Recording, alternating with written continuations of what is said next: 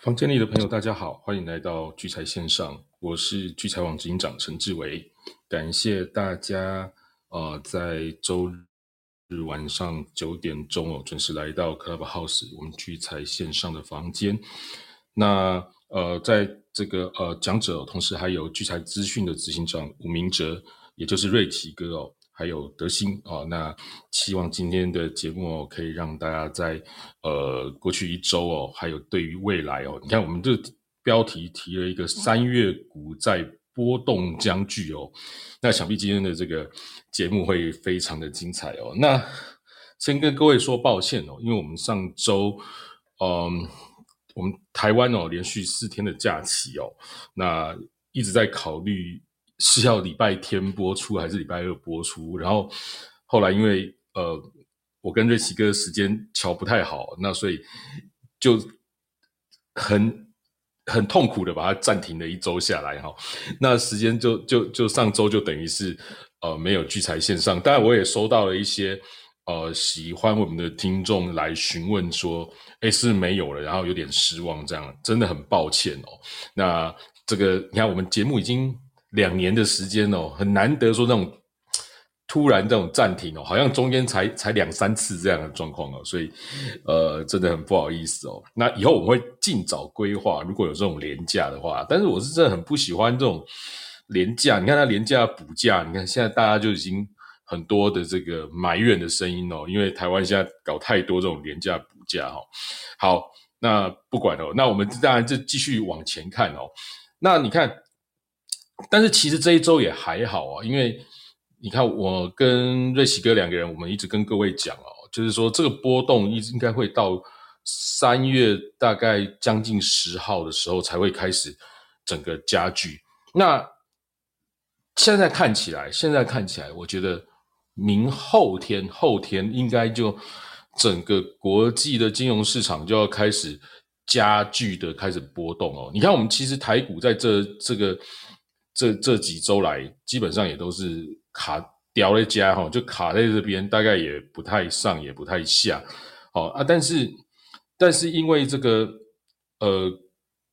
接下来哈，接下来三月，跟瑞奇哥一直提醒大家，三月将近十号以后，接下来的这个，不管是这个数据的公布啊，或者是这个期货的结算啊，或者是 FOMC 的时间呢，就变成是一个接一个接踵而来。那其实从下过两天周二应该就有一些蛮重要的一些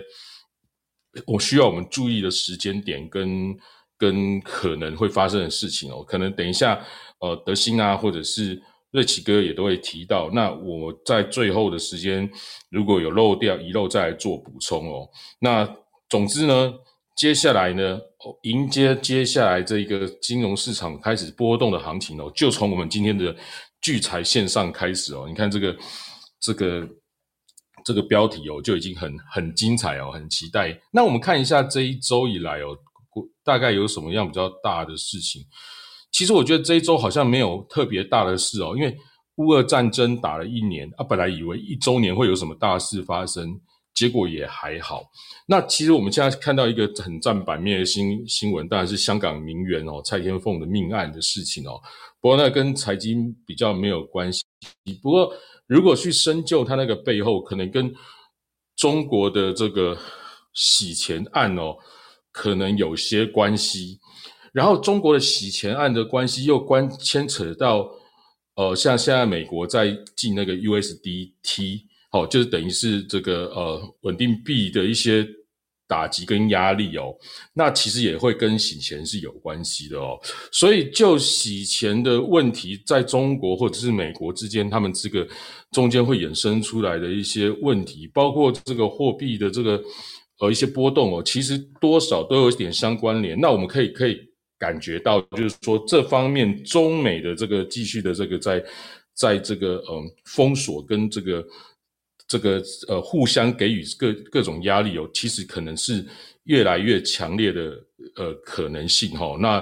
当然，我们也看到很多的一些，包括我们台湾也出了一个那个什么什么什么什么动法的哈，那个叫做全动法哈，全民防卫动员准备法哦，那也也搞得大家有点觉得怪怪的。好，虽然它这个这个法案说是以前，然后做一点修改，但大家总觉得怪怪的哈，怪怪，所以这种这种压力可势必也是越来越升高哦，越来越升高。然后在我们民生上面，我们当然是最关心的这一周以来，就是缺蛋好像越来越严重了哈，缺水哦，中南部缺水，然后全台湾缺蛋哦，全台湾缺蛋。当然你说我老子有钱哦。我想要买贵一点的蛋，其实都还买得到。当然啦，但就是缺蛋才会东西越来越贵嘛。哦，缺蛋才会越来越贵，越来越贵就越你要花更多的钱，你当然是买得到。可是就是原来的那个价格已经买不到蛋了哦。那这部分其实但蛋也不是说一非吃不可啦，大家也是觉得啊也还好。但是很很多东西没有蛋又很奇怪，对不对？其实我最近我一直在研究那个。养鹌鹑哦，你们啊，我之前想养鸡，后来想想错了，应该养鹌鹑哦。然后我就看了一些在阳台养鹌鹑的影片哦，就跃跃欲试哦。可是全家人都反对，都觉得我疯了。我觉得养鹌鹑哦，然后每天可以下蛋来吃，好像很不错哈。嗯，但是没有人赞同我的我的想法哈。如果你们有人曾经在家里，在家里哦，阳台哦，养鹌鹑的哦，欢迎跟我分享你的经验。好，那我看我们看这一周大概就是这样哈。那呃，反正没关，我最后再聊。我们先来看一下蜥蜴股神哈，蜥蜴股神现在的呃排名的呃，就聚财网上有一个蜥蜴股神的投资模拟竞赛，然后是在盘后才可以下单，然后盘前就不能盘开盘就不能下单了。那那就会在盘中去做，就是盘后之后会计算那个你该该成交或不该成交的一些结果，然后来做这样的排名。那我再解释一次，为什么会有这样的模拟竞赛，就是因为。盘中没人那么闲，在跟你模拟竞赛啦。我看那种盘中比赛的，我都觉得匪夷所思。谁有空盘中在跟大家做模拟竞赛啊？哈，对，他他盘中当然是打真的。所以你这我要盘前做一些趋势跟个股的一些看法，我就可以盘前做设定来玩玩模拟竞赛，这样好玩嘛？有意思哦。所以就这样做就可以了。好，那我们来看一下现在这些前几名的哦，比如说第一名的现在叫做田中次郎哦。他手上有的单子有很多，那我报他比重比较高的哦，例如是三四四三的创意的多单哦，六二八二舒康的多单，八九九六高丽的多单，二二零一玉龙的多单，八零三三雷虎的多单，一五一三中心店的多单哈，然后看起来就是在哦一月初建立的，后面刚报的那几档。有相当不错的获利哈，有相当不错的获利。然后他是在二月十七号的时候才从第三名跑到第一名哦，二月二十号跑到第一名，然后到现在一直是在维持第一名的地步，第第一名的位置哦。然后第二名是这个 Brand 卢哈，Brand 卢，他的获利是二十二点七六 percent。那他在这个，哎呦，他都换单子了哈，他都换股票了。其实这个我每次都会讲到他哦，然后他之前好像是第一名嘛，那现在跑到第二名了。然后他有这个二月八号建立的创意空单啊，这一点点而已，哎，也不会一点点，因为创意股价比较高哈，哇，八百多块，原来创意八百多块哈。好，那还有四七四七，这刚刚建立哦，三月三号才建立哦，四七四七强生的空单，还有二七三九韩社的这个。空单哈，含色空单。那再来第三名叫小鼓手啊，小鼓手。那他有的比较大的单子哈，我这边报一下，六一七七达利的多单，然后这个呃四七一四永杰的多单，一四七一首利的多单哈，然后第。一二三四，第四名哦，第四名叫做 J E R R Y S S S 哦，它有的是正威的多单跟玉龙的多单哦。那第五名是这个 Jason C H I E N 八八五八八，好，它这个有的单子我把比较大的跟各位说哈，有五四六四林红的多单。四一四七中裕的多单，六七四一九一 A P P K Y 的多单，好，六二九零梁维的多单。那这些资料大家都可以上聚财网的犀利股神的这个投资模拟竞赛的那个网页，可以去看到我刚刚念到所有的资料哈。你也可以看到他们这个还有其他人的一些资料。那各位也可以在明天九点以后去查看。这些刚刚我播报这些人，明天他们下了哪些单子哦？我们可以事先得知。那如果你对于这个更详细的这个呃一些资讯有兴趣哦，请大家加入我们上面的 Telegram 群哦。我们每天都有小编会发一些相关的资讯到群里面哦，欢迎大家可以锁定。好，那我现在就先把时间哦交给德兴。喂，Hello，大家晚安。各位房间里的朋友，大家好，我是德心，欢迎来到集财线上。今天是二零二三年三月五日，星期日。呃，有两周的时间没有在线上遇到大家了，大家都好吗？呃，依照惯例，德心现在来帮大家回顾一下这周的重要数据。呃，周二啊晚上有公布美国二月份资商会信消费者的信心指数，预期呢是一零八点五，那前期呢是一百零六。公布数呢来到了一百零二点九，这是资商会消费者信心数据哈，连续第二个月出现的恶化。那二月份这个数据呢，也是从二零二二年十一月以来好的最低啊。那周三晚上呢有公布二月份的美国 ISM 制造业的 PMI，预期呢是四十八，前期呢是四十七点四，公布数呢为四十七点七。呃，虽然这个数字啊是结束了过去连续八个月来走低的一个趋势啊，不过是其实四十七点七这个数字啊，还是不如预期的四十八啦。同一天晚上呢，美国能源署 EIA 啊公布了美国原油库存，那美国原油库存呢预期是四十五点七万桶，前期呢是七百六十四点八万桶，那公布数呢比预期高了两倍多，来到了一百一十六点五万桶啊。呃，这是美国原油库存呢连续第十周的一个攀升，那其实是创下了二零二一年五月以来的新高哦。那根据瑞银分析师的表示啊，因为其实是呃美国原油跟布兰特原油的价差扩大，所以呢导致上周美国原油的出口量达到创纪录，一天哦出口了五百六十万桶，所以呢这周的原油库存增幅哈才会略小于前前几周。周四呢，公布欧元区的二月份的 CPI。欧元区的 CPI 呢，在年增的部分呢，预期是八点二 percent，前期呢是八点六。公布数呢高于预期，来到了八点五 percent。根据欧盟统计局哦 Eurostat 啊的呃数据显示啊，受到能源价格下滑的影响啊，欧元区二月份的 CPI 增幅啊，已经从高点呢回落了，就从八点六到八点五。那剔除了能源跟食品价格以后的核心 CPI 的部分呢？核心 CPI 的年增率啊，预期呢是五点三，那前期是五点三 percent，公布数呢是高于预期跟前期，来到了五点六 percent。欧洲央行的总裁啊，ECB 啊，ECB 总裁拉加德啊，在同天呢接受了媒体采访的时候也表示。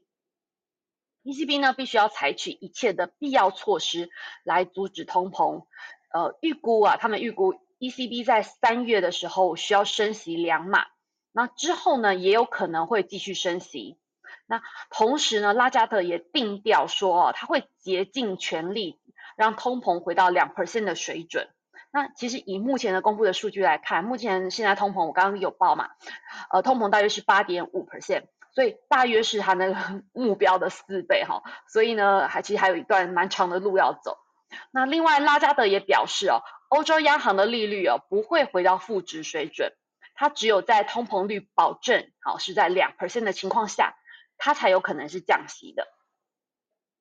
最后啊，是周五晚上公布的美国二月份 I ISM 非制造业的 PMI 啊，预期呢是五十四点五，前期呢五十五点二。公布数呢是优于预期，来到了五十五点一。呃，根据 ISM 非制造业调查委员会的主席表示啊，呃，受访者呢，这次受访者大多对于美国目前的商业状况哈，其实都是保持一个乐观的态度。目前呢，CME 非 Watch 对于三月份 FOMC 会议的一个利率预期呢，升息一码的几率呢，目前是来到了七十一点六 percent，升息两码的几率呢是二十八点四 percent。在本周群益杠杆交易的主要商品上呢，在欧美兑哈，也就是欧元，代号是 EURUSD，呃，从上周的一点零五四零一到周五收盘来到了一点零六二九三。本周的涨幅呢为零点八五个百分点，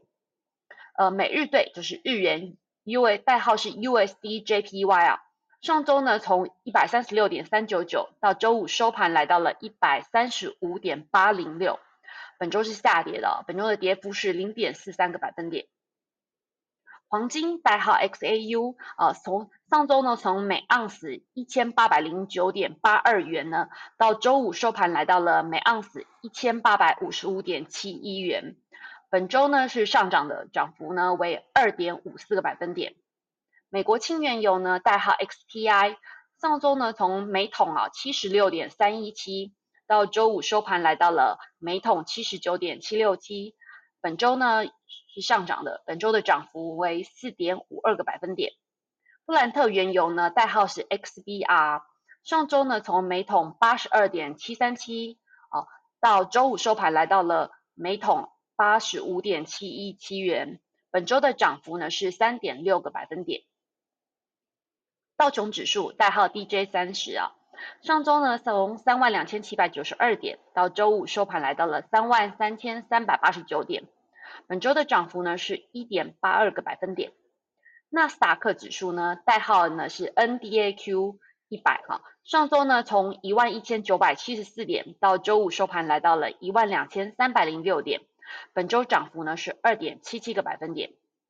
标普指数代号 S SPX 五百，上周呢从三千九百六十八点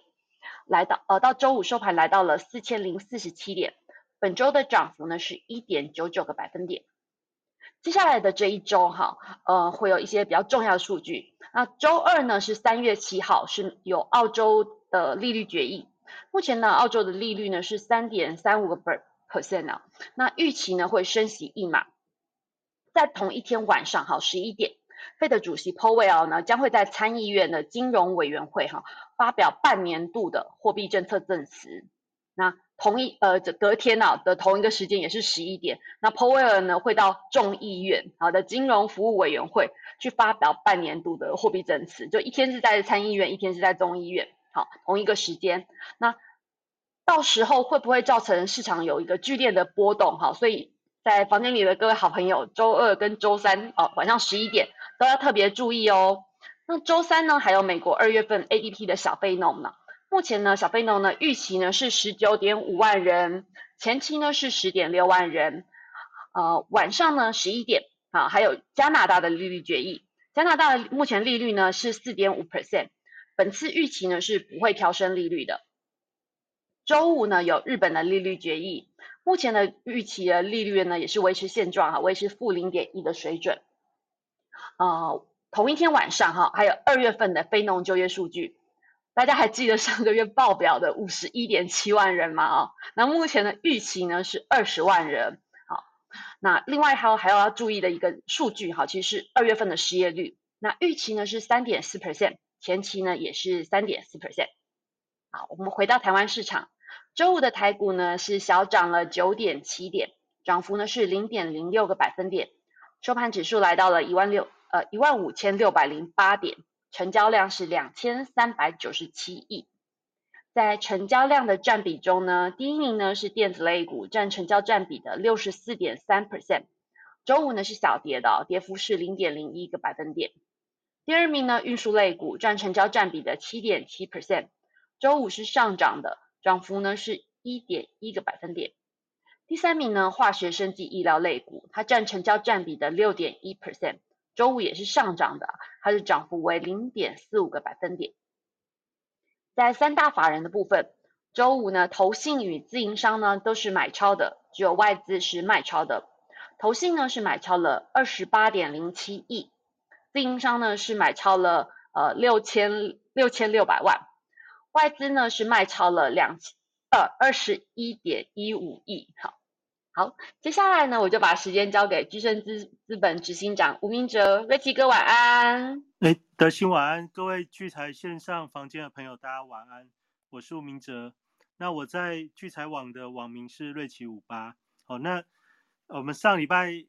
放放了一个假，其实还不错。那很多朋友就是想说，那少讲一个礼拜会不会有很大影响？其实不会哦。那今天我们这个时间来讲也刚刚好。那为什么会刚刚好呢？因为大家经过了新春开红盘到现在，已经经过了二十三个交易日。那二十三个交易日当中，就加权指数来说的话，其实大家会觉得这个指数的空间非常的小。哎，没错，指数空间非常的小。在过去二月份这段时间以来哦，真的指数的空间是非常的小。但是如果你早知道你有听聚财线上的话，你在一月三十号之前，呃，一月二十九号我们开红盘之前的节目，以及开红盘第一周就是二月初的那个节目，你可以去听听看我那时候怎么跟你说的。我一开始就跟大家界定了，新春开红盘之后，由于美国在我们农历年期间大涨的关系，所以。让台股有一个往上往上垫高的一个机会，但是这个垫高之后呢，其实就技术面上来看的话，因为指数的一个乖离很大，所以所以它需要做这个指标的修正。那指标的修正基本上有两种状况，一种是这个指标去追，呃，就是以移动平均线来看的话，有一种是价格往移动平均线。靠近的修正就是回档修正，那另外一种呢？另外一种就是，呃，就是高档横盘等均线上来。如果以移动平均线的修正，要让指标的这个乖离过大的一个修正的话，一般会有这两种状况。我在开红盘那时候就跟大家讲，以目前台股以及国际的一个局势来看的话，二月份应该是一个相对高档横盘。让移动平均线往上靠的过程，那这样子的一个过程呢，还有一个更好的好处是，就会形成指数不太动，个股轮动的一个一个表现。那回想一下过去这二月份以来，这个盘面上的一个变动，是不是就如同我在二月初跟大家分享的这样的节奏？哦，你如果对于今年的投资，你从新春开红盘之后到现在，你一定会非常有感觉。的确，这个盘势就是这个样子。那我们在今天二月份结束之后，三月的一开始，我们今天的标题非常的关键，因为我们直接跟各位分享，进入三月份以后，不是只有股市会波动，连债市也会波动，波动将变大。这是一个很重要的一个节奏的转变。那节奏的转变，如果你抓得住的时候，你就会知道你如何去调整你的资金的进出。其实，资金的进出，或者是你对盘面上的一个看法，你如果节奏对的时候，你就会觉得做起来顺顺的。如果节奏不对的时候，看多看空。你怎么看都不会对，你就明明知道它是一个多头，但是你就是你就是不敢不敢不敢做做决定，看着你想想要的股票，它就一直走。但是呢，如果你节奏对，就像二月份我跟大家讲讲一个很重要的一个一个判断，就是不管什么股都会轮得到，所以你最重要的一个信念就是要守株待兔。你看好的东西，你要有信心，对你自己的看法有信心。你只要有信心，你看，哪怕是最弱的货柜三雄，你只要一路的报，现在的报酬率也也不会是很差哦。就算它没有什么涨哦，那你更不用说，如果你是做到这个散装航运，它从这个低档连续这几周的一个一个一个呃，就是消息面的一个增温，它的涨幅。更为激烈，更不用说那些 IC 设计股的一个一个一个波动变波飙升。那也就是说，这个节奏是非常重要的。那过往大部分的投资朋友，你大家都会比较着重在考量说这个股市到底是多头还是空头。但是其实今年我要跟大家讲，今年今年就是盘整，至少在上半年，不管怎么怎么弄，它就是盘整。各个商品，不管是股股市、债市、汇市，它就是盘整。那是盘整的时候比较重要，影响我们。投资结果或投资心情的，在于波动，波动大，波动小，会造成你的心情上的影响。在二月份，个股的波动大，但是指数的波动小。但是进入三月份以后，基本上波动都会变大，不管是指数，不管是个股，这是我的观察。那会不会是这样呢？我们接下来就来来分分析一下。我最近的观察，到底为什么为什么我会这样子的判断？首先，首先我们从加权指数先来看，因为台股的部分，我相信大部分的听众朋友还是比较熟悉哦。这个台股的部分哦，刚才已经帮大家回顾过这一段过程。那其实我们再把这个数据比较仔细的来看的话，在新春开红盘的第一天，一月三十号的时候，台股顺着这个美股的一个年价的上涨，它大涨，大涨之外，最重要的是三大法人大买，尤其外资大买了七百多亿。那这一天之后，你就会发觉这个七百多亿进来之后，就就是让股票有开始轮动的动能。所以一个一个资金的一个回流，就是一月三十号的这个外资大买，你大概可以把它想成就是大户对于台股并不看淡。至少在一段时间当中，哦，哪一段时间在二月当中？那时候我很清楚的跟大家讲，一方面要修正技术指标，一方面表示有这个资金的回流，代表大家对于二月份的一个个股的行情并不看淡。那一路到了昨天，呃，星期五的盘面，大家已经可以发觉到，过去的二月底这一个这一周，哦，就在年假前、年假后这一周，那你可以发觉到。个股的一个表现越来越强劲哦，那越来越强劲不打紧，这个涨停板的股票越来越多，那越来越多，这代表的是什么？代表的是它会吸引很多被嘎空手或者被嘎空的投资朋友，他会他会开始非常的非常的焦虑，因为大大家一直看到股票在涨停板，但是手上没有股票的时候，你的情绪就开始被引动了。然后在过去这一周，还有一个很重要的讯息哦，就是就是我们原本这个限空令哦解除了。那限空令解除之后，这代表什么意思呢？这代表的是原本被限制的这个这个这个放空交易呢，或者融券这件事情呢，开始被放宽了。放宽，那我相信，如果你之前就已经会做空的人，那你在这段过程中。应该都空了，你都空了之后空不下来，那你接下来净空令放松之后，我相信对原本做空的人，他并不是呃就是影响很大。但是呢，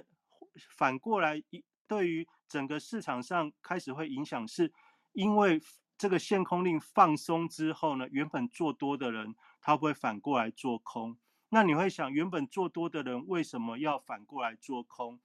因为现在的股价不就来到相对的高点了吗？那如果来到股价来到相对高点的时候，限空令解解开之后，原本做空的人，他不仅可以卖股票，它也可以反过来再来做空。那这样子不就叫做逢高去逢高去做做卖出，逢高去做空，不就是符合投资要获利的一个一个基？基基础吗，就是说你逢高卖股，逢高做空啊，逢低买进，逢低做多，这样比较容易赚钱。那你要想在这个三月初的这个时间点解除限空令，那是什么原因？就表面上来看的话，是因为指数已经来到了一万五千七百点左右，一万五千六、一万五千七，离底部一万两千七、一万两千六。已经涨了三千点了，那去年十月的低点到现在也涨了几个月了哦，十月到现在也涨涨了将近呃，涨涨了四个多月了。那涨了四个多月之后的现在，那你想想看，如果你是大户的话，你想要的是积极加码股市，还是还是应该要逢高逢高去获利入袋？那你就要想，原本你是大户，你在十月、十一月、十二月，当大部分人都还不看好股市的时候，谁敢买？一定是有资金的大户才会积极的买进，积极的报报到现在。所以市场上现在拥有比较多股票的人，一定是比较大户、比较有资金的人。那如果你是从去年十月、十一月、十二月一路，买股到现在的大户法人，你现在想要的是什么？你现在想要的是有人来接盘，有人来接盘之后，你可以去做一点调节。那很多的股票从十月到现在涨幅不是只有一成，不是只有两成，而是一倍，而是两倍，甚至还有很多倍的。那这样甚至那涨超过。五成的股票也比比比比皆是，那这些我相信大家都知道，只是你手上有还是没有。那假设我们都没有的话，你要知道的事情是，这些大户他现在想的是，既然都涨这么多，他当然也希望可以获利下车一点。然后呢，怎么下车呢？其实这很关键哦。今天要跟大家讲，就是说，今年今年一个很重要的一个事情就是。这个股东会啊，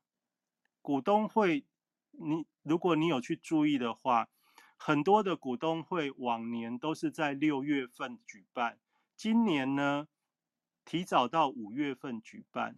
那股东会跟现在的行情有什么关系呢？股东会举办的日期前两个月哦，会有一个就是这个股东名册的确认。所以在那个在这个时间点的时候，会先进行一次龙停券哦，就是龙券强强制回补停券的一个呃这个这个这个这个事情。那这个事情很巧妙，因为这个这个这个巧妙在哪里呢？巧妙在这个限空令解除了，那原本的这个很多很多被嘎空的股票，或者是飙涨的股票。在这个时间点，在这时间点，你就不得不准备要被强强迫回补。假设有有龙卷的这些被嘎空的股票，那那没有龙券或者是还有股票期货的呢？三月十五号是三月期货的结算日，那三月十五号是三月期货的结算日，所以你就会发觉接下来这些。这些被嘎空的股票，或者是一些涨高的股票，那它开始会怎样呢？开始会，呃，做空的人他也要挣扎，他不可能说放呆呆的就让让人家一直嘎嘛，所以他在结算前他一定会挣扎。那做多的人，他现在是呃，就是好整以暇的在等待获利入袋。那他一方面要思考的是。这个结算怎么样弄获利会最大化？一方面他又希望接下来哦进入四月份之前，他能够卡到一些比较好的位置。那也就是说，这个三月份为什么开始波动会变大？最主要的原因就是这一波从十月份的见低点到现在，这个上涨的时间已经有将近四个多月了。那这四个多月的过程当中，这个三月份的一个期货结算，这是所所谓三六九十二月的季月哦，就是一季一季的这个这个季底的这个月份哦。这个月份的期货结算通常影响力都比较大，那也是代表过去比较中长波段的大户法人，他要去做一次做一次结结算的一个一个时间点哦。所以在这个时候。波动会开始变大，所以这个波动从哪里可以看出来？在个股上，你有没有发觉涨很多的这个创意三四四三的创意，星期五会跌停板？那你说它跌停板到底有什么理由？你都可以讲很多的理由啊，不管是为什么。但是呢，跌停呃，它的跌停板代表的是价格的高低超过一百元。一百元是什么意思呢？因为创意的股价一千元嘛，那一千元的跌停板十个 percent，那就是一百元的一个价差。那更不用说它从高点到跌停这这个距离，呃，远超过一百。那这个不就代表波动开始变大了嘛？那还有一个值得你注意的事情是，华兴华兴利华集团，华兴华兴这个股票在。今年新春以来，就不不不是农历以后，是一月份到现在为止，华兴集团一直是现在盘面上最强的集团股。不仅是华兴强，连这个华兴科啊这种落后补涨的也都可以反弹，更不用说像这个彩金啊或者是新唐这些这些股票，就是原本很弱的，呃，像彩金啊或者是这个华兴科比较比较。就是去年跌幅比较大的股票，在这一段过程都很都都都有相对的反弹幅度。那新塘像这样子比较呃热门的一个题材股，那自然反应也不错。那在还有什么呢？还有最重要是最近过去这一个礼拜，华邦电都可以都可以带领着这个盘面的这些记忆体的族群一路往上冲。这这样子的一个标杆性的一个集团，但是在过去进入三月份以后，华兴却是一个从高档率先爆量开始回档的一个股票。这代表的是什么？这种指标性的股票开始出现，我刚才跟大家分享的一些这种逢高落袋的减减码的一个现象。那这个波动大不大？你可以从华兴的波动，你可以从创意的波动，你已经可以可以观呃可以可以感受到我刚才讲三月份的这件这件事情已经开始逐渐在发生。那你说还有很多还有很多哦，这个轮动啊，还有很多这种股票开始会上涨涨停。大家大家如果有兴趣去观察比较仔细的话，你会发觉很多会涨停的隔天是没有高点的。没隔天没高点还往下灌，这种这种节奏，接下来三月份都非常非常容易出现。也就是说，原本你经常经常是看量价去追的哦，就是追强势股这种策略，进入三月份以后，尤其是从明天过后哦，这个策略一定要提醒各位，这个策略要少用哦。原本好用的这种策略。进入三月份以后会非常危险，因为波动变大，它有很多力量的一个角逐，然后基本上个股的波动一定会很激烈，所以不要用追的，用追的你会很你会很很伤害，可能会蛮超过你的想象。那那这个事情大概就是个股上面的一个重要的节奏。那你说，那我们？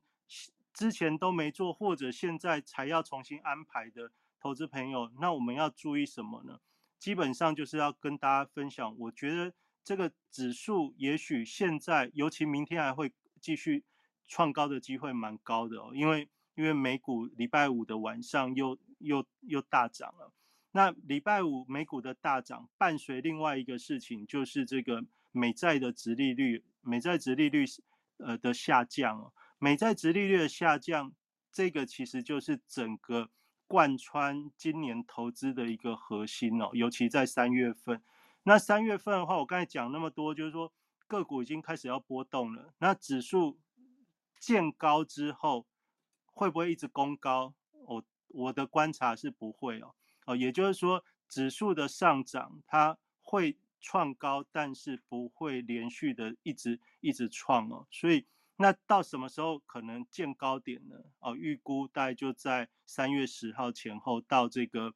到这个期指结算的一个前后哦，就是在这段时间当中哦，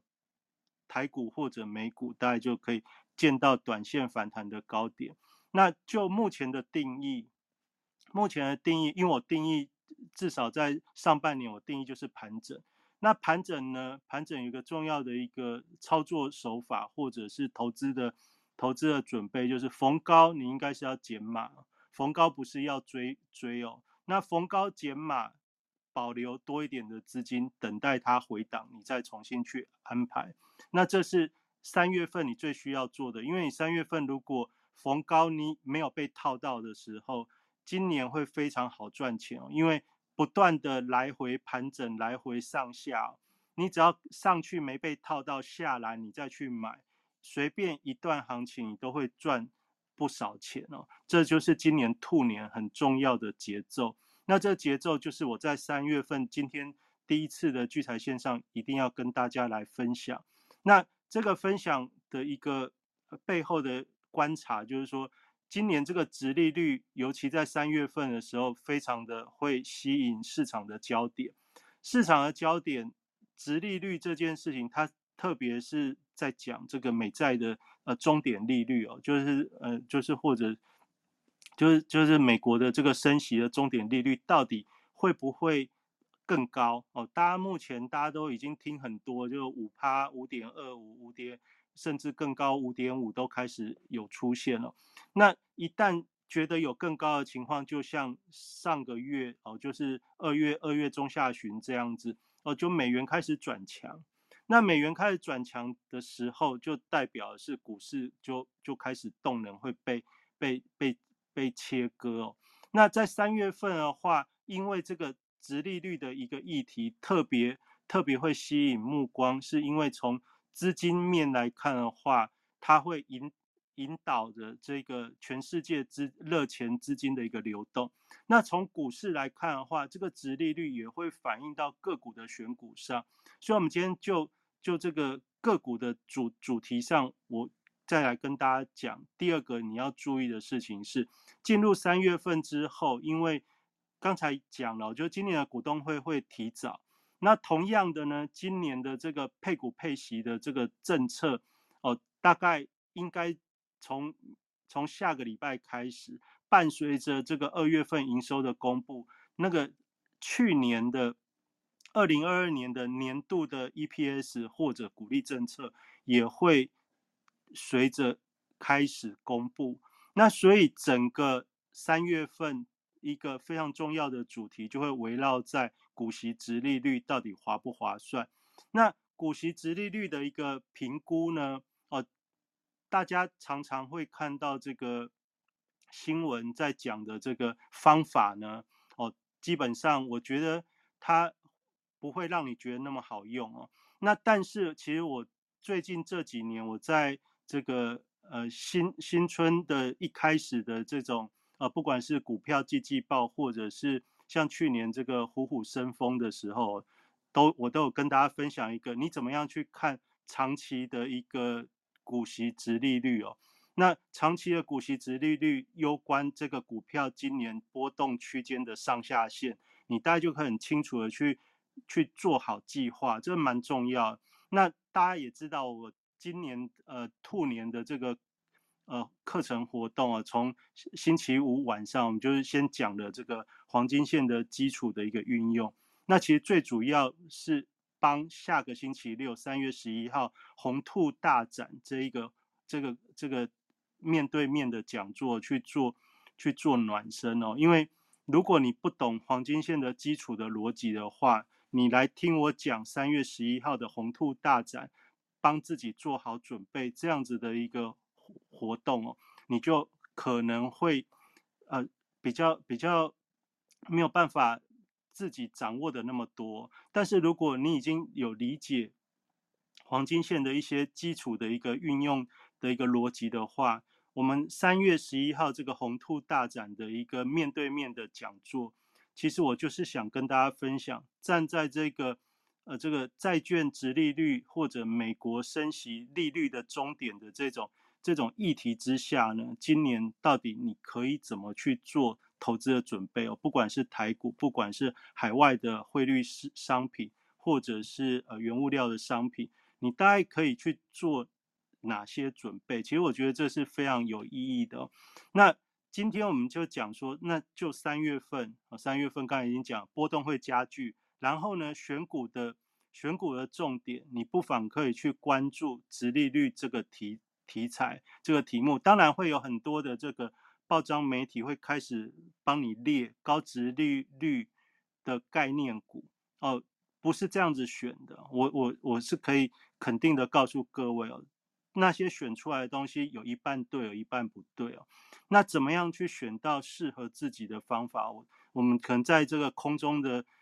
时间，我可能也没办法很明确跟你用图形上或者用我的逻辑来跟你传达。但是在三月十一号的这个。星期六的下午，啊，在如果有兴趣，我们可以一起面对面来探讨一下黄金线加上直利率这样的概念，黄金线加上获利能力的这样概念，你怎么样去选出一整年适合自己的标的哦？或者你怎么去拟定你的投资计划？我觉得还蛮不错的。那我们刚才讲那么多哦，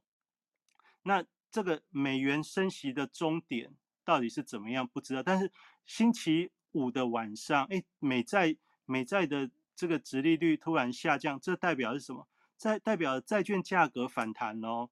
债券价格反弹，大家想，这个债券哦，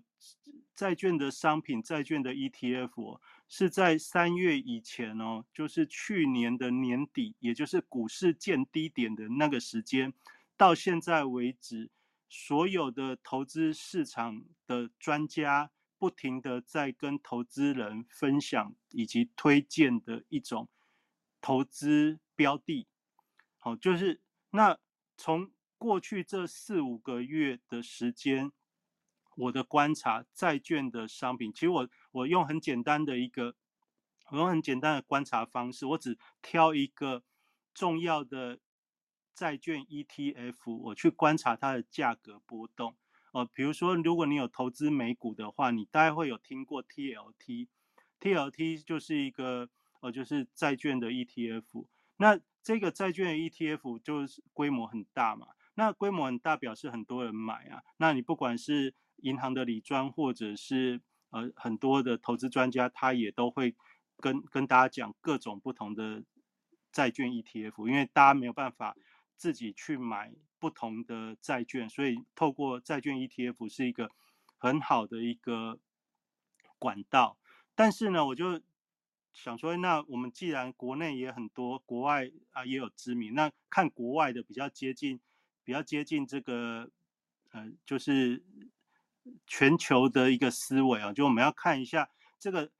购购买债券债券这件事情到底是会不会赚钱呢？那我就看这个 TLT 哦，那 TLT 看了之后，我就发觉这个特别在二月份之后，就大家原本认为升息有终点，所以升息有终点之后，就是我跟大家讲，二月二号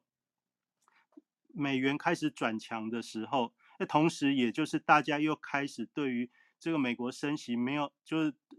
终点会更提高的时候，哎，造成了这些债券。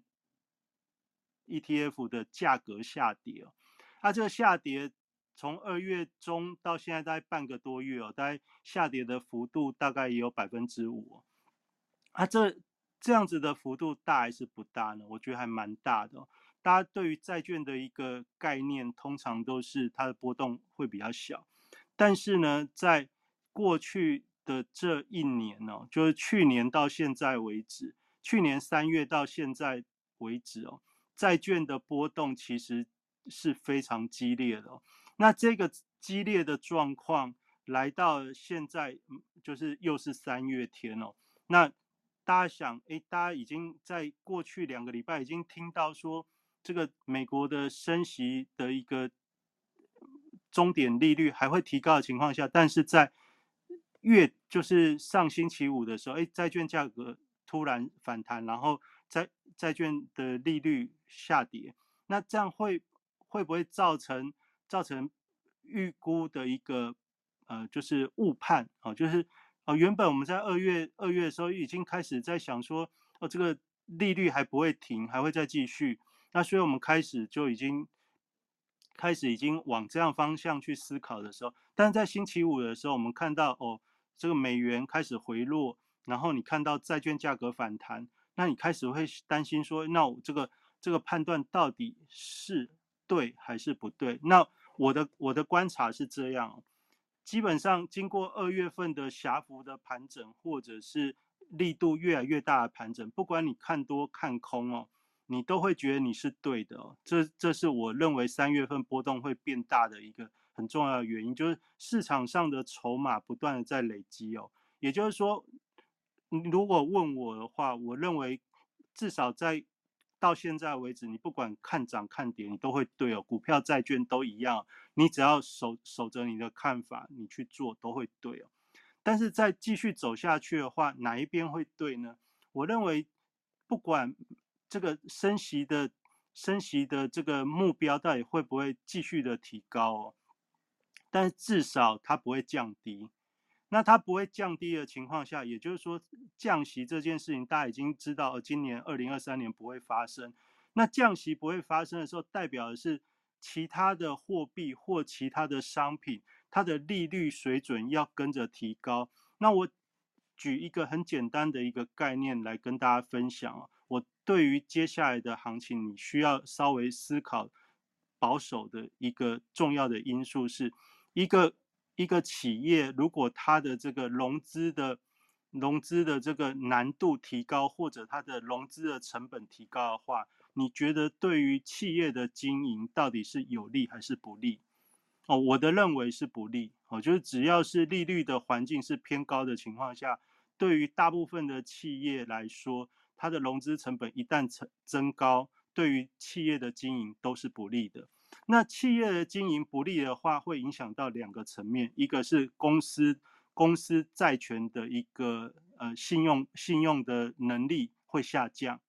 第二个事情是它的获利能力也有可能会下降。因为他要投资扩充的时候，他会考量到他融资的成本提高，所以他要他要冲的时候，他也会怕，或者他冲了之后发觉没利头的时候，他因为他的筹筹资的成本提高之后，它反过来的后坐力也会提高。也就是说，就二零二三年现在来看的话，年初大家都觉得这个景气好像呃就是。业绩不会不会成长，会衰退，相较于去年会衰退，但是股股价好像不理会这件事情哦，那是因为在三月份以前，我认为是大家都各怀各怀心思，大家都在暧昧不明，彼此在做一些调整。那在调整的过程中，因为现在一样哦，就是说民营的民营的投资环境。就是社群媒体的力量，这个标题的力量非常的大，所以他就在这前面这一段时间开始去累积大家的看法。但就就我的观察来看的话，我觉得以利率环境不利于继续升高，其实是不利于企业的。不利于企业的情况下，就会产生哦，就是刚才讲的这个对于获利获利的获利的一个。经营的能力它会下降，对于还债的能力或者是举债的能力，它也会下降。所以今年来看的话，会有很多会有很多现增，我我认为会有很多现金增资的这这种这种事情。那现增主无非就是你透过现增，你的呃筹资成本应该会比举债稍微降低。那为什么大家会会用？会为什么不直接借钱啊？因为大家可以预期利率不会降下来，那不会降下来，还有可能会升高的情况下，那现在大家这个融资的利率通通常都是变动的，所以对于企业来说，它一定会很慎重的思考。那这样子的一个思考，我觉得对于接下来一段时间，至少在上半年来看的话，这就是整个。整个投资市场、股市、债市最大的风险，那这个风险再加上过去几个月的筹码累积，接下来一旦一旦发生一个事件的引动，那你就要非常小心。那你说，呃，讲这么多，其实不是很明白。那股市很简单了，就台股来看，非常简单了。股市如果现在先往上去攻。攻高指数，比如说一万五千六、一万五千七、一万五千八，都都涨上去了。那一旦从高点再往下跌回一万五千五以下的时候，这就叫这就是你要小心的时候。那反过来哦，这个美元哦，美元的话一样，就是礼拜五的时候，嗯，大家看美元对台币哦，哎，一开始有点回回撤哦，然后三十点五好像又又回回回来测了。那三十点五回来测没关系哦。但重点是，如果有一天你看到的是三十点五、三十点八，哦，又超过了，那这样你要小心。那如果看美元指数，你比较做比较国际国际呃，就是海外商品的话，你带美元指数你就盯着一百零五吧。啊，美元指数一百零五，最近这一个月其实就是碰到回来，碰到回来，它就是无法突破。但是如果在三月份之后，呃，大概三月中以后，如果你看到这个一百零五超过的话，那基本上这都是一个风险的时间。哦，风险的时间就是你要记得的一个事情，就是那你要保护好你的现金部位，就是你的资金要先保护住。哦，这大概是。我对于三月份开始之后的一个观察，那我也觉得你可以把它放在心上，一个风险的一个提醒。那当然，我们每个礼拜会有节目的话，那我们如果真的发生的时候，也还是会跟大家再聊一下。那反过来哦，如果你对于海外商品已经呃已经有比较多的交易经验的时候，那当然美元这种波动引动的一个投资机会，它。在二零二三年是你不容错过的。大家还记得上个月的非农之夜吗？非农非农就业数据从过去几个月以来，星期三的小非农跟星期五的，就是官方的这个非农数据，一直呈现一个相反的一个呃数据状况哦。那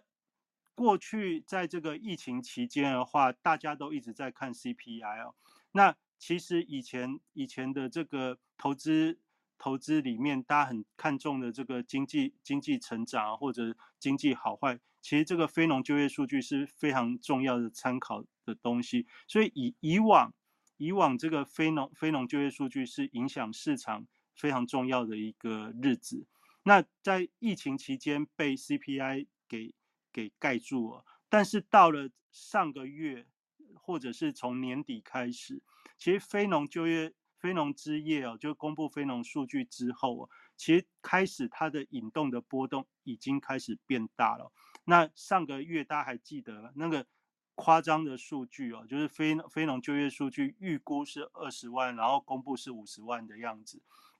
啊，就是这这这样子的一个落差落差呢，其实就是引动市场波动一个很重要的一个因子。那我常跟大家分享说，如何如何去观察一个趋势的形成呢？这个趋势的形成，它如果一直会有重复的异常出现的话，那通常就是一个趋势形成的开始。比如说上个月的非农就业数据是这么夸张的一个存在，那接下来的星期五，它如果再公布一个，我刚才听德兴说预估预估不要几万，我我现在忘记了。但是重点不是预估几万，重点是，重点是实际公布出来是不是又跟预估落差很大？如果又是落差很大的话，这代表的事情是非常有参考性的。那这样子引起市场的波动，你就要去参考。假设又一样的这样子的一个一样的一个展现的话，上次它是怎么动的？接下来它会更用力的这样子动了。那这就是今天想要跟大家分享的。那你如果过去你还来不及参与这个海外海外交易的市场，你还没有开始关心这个美元带动的热钱资金的一个流动，其实我觉得现在现在国内已经有这些很很好的这个啊，就是就已经开放开放这个杠杆保证金的交易平台，而且国内的公司都已经可以。让大家来来来参与哦。那其实我觉得这是对于我们一般投资人来说一个很好从台湾立足世界的一个接轨的机会哦。你过往在做股票，你常常站在自己的立场在在思考哦。你思考的是这个报酬率的问题，但是这报酬率往往不是我们自己能够拿捏、能够控制的。但是如果你开始把你的视野放宽之后，你站在站在全世界资金的一个流动的角度，你大概就会像我今天跟大家分享的，你从这个美元的利率的一个终点，然后来看钱比较可能怎么怎么变动，再来回头看企业的一个获。利能力或者是偿债能力等等，你大概就可以知道说这个呃，对于你的投资来说，你怎么去搭搭上这个顺风车比较比较什么时机点跟上顺风车比较重要。那那你一旦进入了这样的市场的时候，你的视野放宽之后，你就会知道你的资金怎么样去做所谓的布局。因为你站在站在这个这样子的一个思维的时候，你就知道，哎，这个无风险的利率，假随着这个利率的升高，你其实你不要投资都都有都有个四趴五趴的时候，那你就会你就会知道你的钱要怎么放了，对你更好啊。那反过来，连你都会知道的时候，那那些大户法人或者是有钱的人，他难道现在不会去做点什么吗？这也就是今天说三月以后，所有股债的波动开始会变大一个一个观察点哦。那你如果还没有来得及参与的话，其实我觉得今年开始参与也非常的刚好，因为站在这个利利率为主，然后社社群标题下标下标影响市场的一个大环境当中，你刚好可以。攻逢其胜哦，就是看看这些标题不停的转变，一下一下说会，一下说不会哦，造造成的一个影响哦。那你这个影响开始慢慢的体会之后，你随一一段时间之后，你就可以掌握到说，哦，怎么样叫做逢低去布局，什么样叫逢高去做出脱。那这样子的一个节奏弄好之后，原来我们一般的投资人，你也可以借由。呃，就是杠杆杠杆的一个投资，呃，接轨全世界，我觉得这是一个蛮蛮不错的一个年代哦，以及现在我们呃国际化的投资投资环境逐渐的成熟，大家都不妨可以去去思考看看。那我大概今天就分享到这边，谢谢。好，感谢巨盛资本执行长哦，吴明哲，好，也就是我们称的瑞奇哥哦。那瑞奇哥在聚财网上的笔名是瑞奇五八哦，也欢迎大家可以呃到聚财网上多看呃瑞奇哥的文章哦。那我刚其实也有在呃节目前就贴了瑞奇哥在聚财网上的呃这个文章的连接到那个我们 Telegram 群。哦，那欢迎，如果你还没有加入 Telegram 群的话，可以看我们上面 pin 的网址哦，可以，呃，可以赶快加入哦。那当然也欢迎大家 follow 我们台上的讲者。那呃，如果这个今天的节目没有从头提到尾的话，也可以听重播。好，那我讲一下我今天要讲的事情也很重要，欢迎大家可以听到最后哈。感谢大家。那呃，我我前昨天我在那个呃我的在聚财网上或者在 FB 上，我贴了一个。小东西哦，因为我看到这几天大家一直疯狂的在讨论 Chat GPT 哦，那就是说这 Chat GPT 这件事情哦，就好像那种病毒一样哦，就一直传染，传染到那种很外围，就是平常也不太注意这种科技产业啊，或者是这个这个相关的，或者是投资传统投资人，哎，好像大家都知道这件事情哦，就这样一直传一直传，然后整个整个整个放这这这两天这几天。因为好像又有上，他有上赖的那个 Chat G P 有上赖，所以有更多人再去接接触到这件事情哦。那其实，在好多个月前，Chat G P T 我就已经就过年那段期间，我几乎天天都泡在家里，就在研究这些东西。所以大家现在研究的事情，我早就研究过了哈。然后可以干嘛，自动干嘛，其实我早早早都玩过了哈。那那我就觉得这件事情，大家这这好多人都好努力的在分析这件事情，然后在在想说这个。哦，我应该要怎么做，可以让增加我们的投工作的效率？我应该做什么，才不会被这个以后的这种 AI 的这种东西取代？那我想说，奇怪，那为什么大家不把这种研究的精神拿来研究自动化交易，或者是半自动化交易呢？你会想要去让城市去帮你做一些？工作上，或者是写文章，或者是这些的事情，你总不会想说你在交易上也用一些程式来帮你协助？那可能大家会觉得这门槛很高。那其实现在已经不会很高了。我跟瑞奇哥其实一直在这过去一两年一直在分享这些东西哦。那有兴趣的时候，其实也可以来跟我们来讨论啊，来来询问哦。那这个所以我们也可以在，就是说，你自动化交易不是一种全自动，你可以，它可以帮你去顾到一些事情，那是不是这更值得我们研究？因为我们研究之后，其实就可以投入市场赚钱呐。比你写什么什么，我我去研究 Chat GPT，然后它可以做什么做什么做什么，它可以立刻帮你赚钱吗？其实，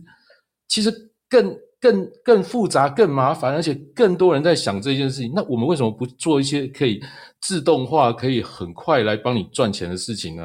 那当然有人说，我觉得上面也有写说，当然你有可能弄一弄不赚钱，甚至赔钱。那你研究 G 的 Chat GPT 也花一堆时间，到最后也可能赚不了钱，也花了一堆时间，而且也花很多成本。因为你，因为它也开始陆续收费。如果你要查询更多，你要用它 API 或什么，可能越用越多就开始收钱，一样的意思嘛。所以。所以大家可能在交易上面，你也开始要想象说。我如何用城市来辅助你的交易哦？那因为我们人没有办法顾及到所有二十四小时所有的状况，所以有些东西都真的要用城市来帮你做一些决策跟处理了哈。那这是我简单跟大家分享的一个事情。那我们回到今天的主题哦，就是说美美美元这件事情，其实我们已经可以预见，包括呃美国的各种经济数据跟呃这个呃。官员的这种态度，跟现在的这些呃，等于是利率期货预测接下来要要调升的这个利率，还有终端利率的预测哦，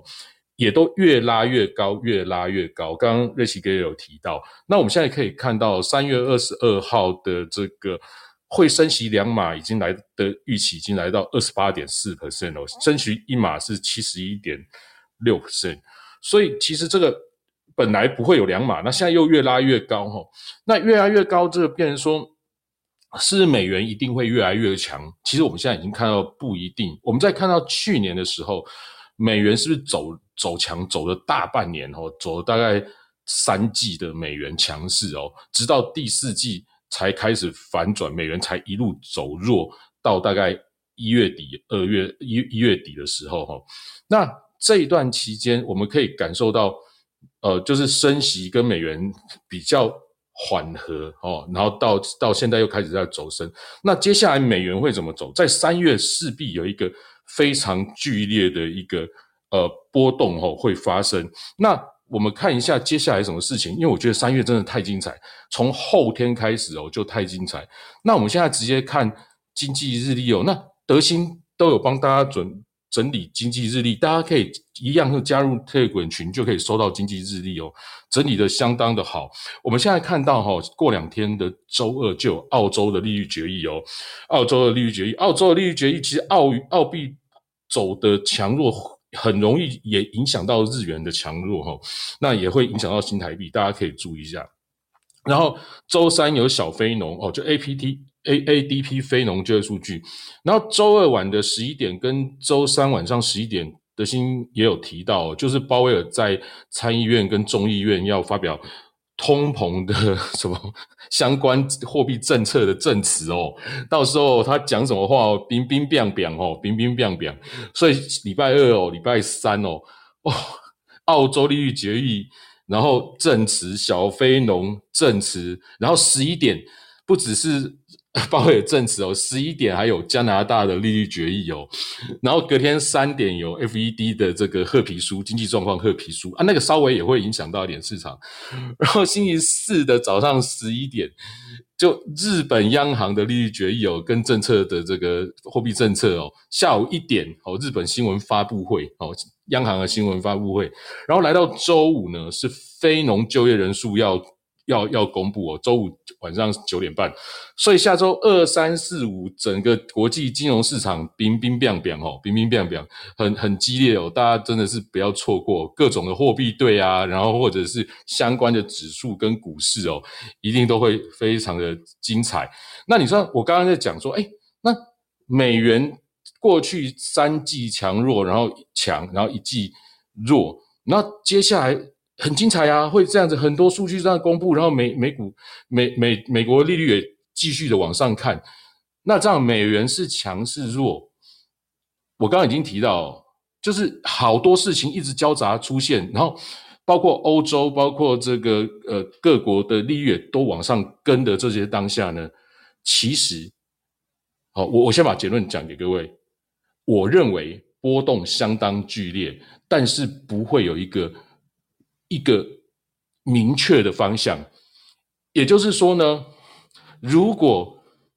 哦，你像过去。一两年来，你的投资的心态说啊，我就是觉得美美元就一定超强，所以我就一定压这一边，或者是哪一边超，我就一定压这一边的话，其实，在接下来的投资会相当的危险。所以接下来它就是可能就是哎，这边的这个呃消息面好，或者是。一公布好的话，他就往那边走。可是下一个公布之后，又可能又可能逆转过来。然后下一个数据公布，下一个什么东西可又可能逆转。所以这个可能市场哦会变得非常剧烈的来来回回哦，非常剧烈的徘徊。我们再持续向下看，我我刚就大概结论讲完。不过我们再向下看，那接下来在下一周三月十四号的星期二是美国 CPI 要公布哎。哎，我的 CPI 又来了，又再接下去。礼拜五非农，礼拜二又 CPI，然后接下来呢，星期四有欧洲的利率决议哦，星星期三有零零售销售数据哦，其实也蛮重要。星期三有零售美国的零售销售数据，星期四有欧元区的利率决议哦，然后星期五有欧洲的 CPI，那星期五欧洲 CPI 不打紧。星期五是四乌日哦，也就是你三月的第三个星期五哦，就是各种期货啊、美股的美股的期货啊，什么什么滴滴扣扣，通通结算结算日嘛。然后再隔一周就是二月二十二号晚上、二十三号清晨，就是 FOMC 的利率决策会议要公布哦。所以接下来就是我讲的，它在每一个东西的公布的当下，可能就是大幅的剧烈的震荡，然后不太可能。走出一边，那我刚刚看到有一个朋友在那个呃那个留言那边询问说美债是否有违约的危机？那这个也是一样的问题，就一并解决。就是它会逐渐到它的底线的时间，它就会大家的焦虑感就会逐渐紧张起来，然后到之后又会解决了。那一样就是造就了这个波动就越放越剧烈，但是。不会往某一边一直走下去，好，那大概是今年，我认为今年可能接下来的，包括三月、四月、五月，哦，甚至可能上半年，搞不好都是这种状况。所以你用过去的一两年的这种投资经验哦，来做接下来的行情，可能就会会做得非常辛苦。那这种来来回回的这种东西的这个操作。其实就有点呼应到我一开始讲的，如果你有一些城市去辅助你的来回，其实会非常的好做哦。辅助你这个它这个剧烈的来回震荡，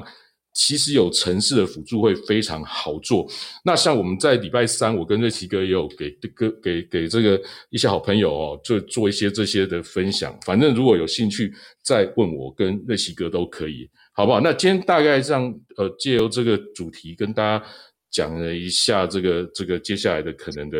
问，哎，瑞奇哥，你要补充的吗？啊，对对对，就是接下来这个星期三也很精彩啊，因为我要分享。那 那刚才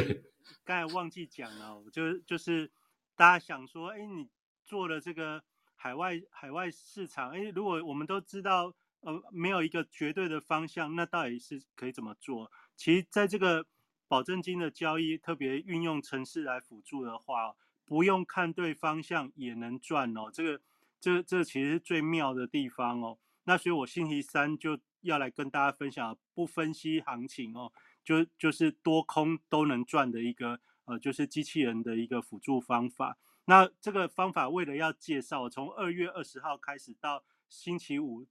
经过了两个礼拜哦。如果我们准备五千美元的一个资金的话，这样子去去运作这个这样子的一个策略哦，我运作两个礼拜下来，已经获利的哦，一百一百五十一百五十美元啊，大概四千多块台币啊。那也就是说，你准备五千五千美元的这个资金啊，在经过了两个礼拜，现在已经获利一百五十美元啊，其实这样还不错啊，换算起来两周。两周三趴，我这个感觉感觉还不错啊。就那当然还有未实现的亏损啊，大概五十美元。其实这所以净净净获利两个礼拜在两个 percent，我觉得听起来不知道大家觉得好不好？但我觉得你如果透过城市来辅助，你也不用特别特别担心的话，睡得睡得好，睡得好，玩得好，然后看看手机很开心。我觉得这还蛮蛮蛮值得跟大家分享的。就是如果有兴趣，可以可以问执行长。哦，有兴趣好，有兴趣都来问我。哦，对，对我们讲的内容有兴趣都可以来问我。好吧，那今天就非常感谢大家收听。那聚财网上有好多作者哦，在开这个呃讲座，都超超强、超重量级的哦。比如说像左九绩效提升训练班哦，然后那个艾斯股市精英操盘实作哈，然后黄兆基的股票期货操作必杀技。哦，然后瑞奇哥的黄金线哦，然后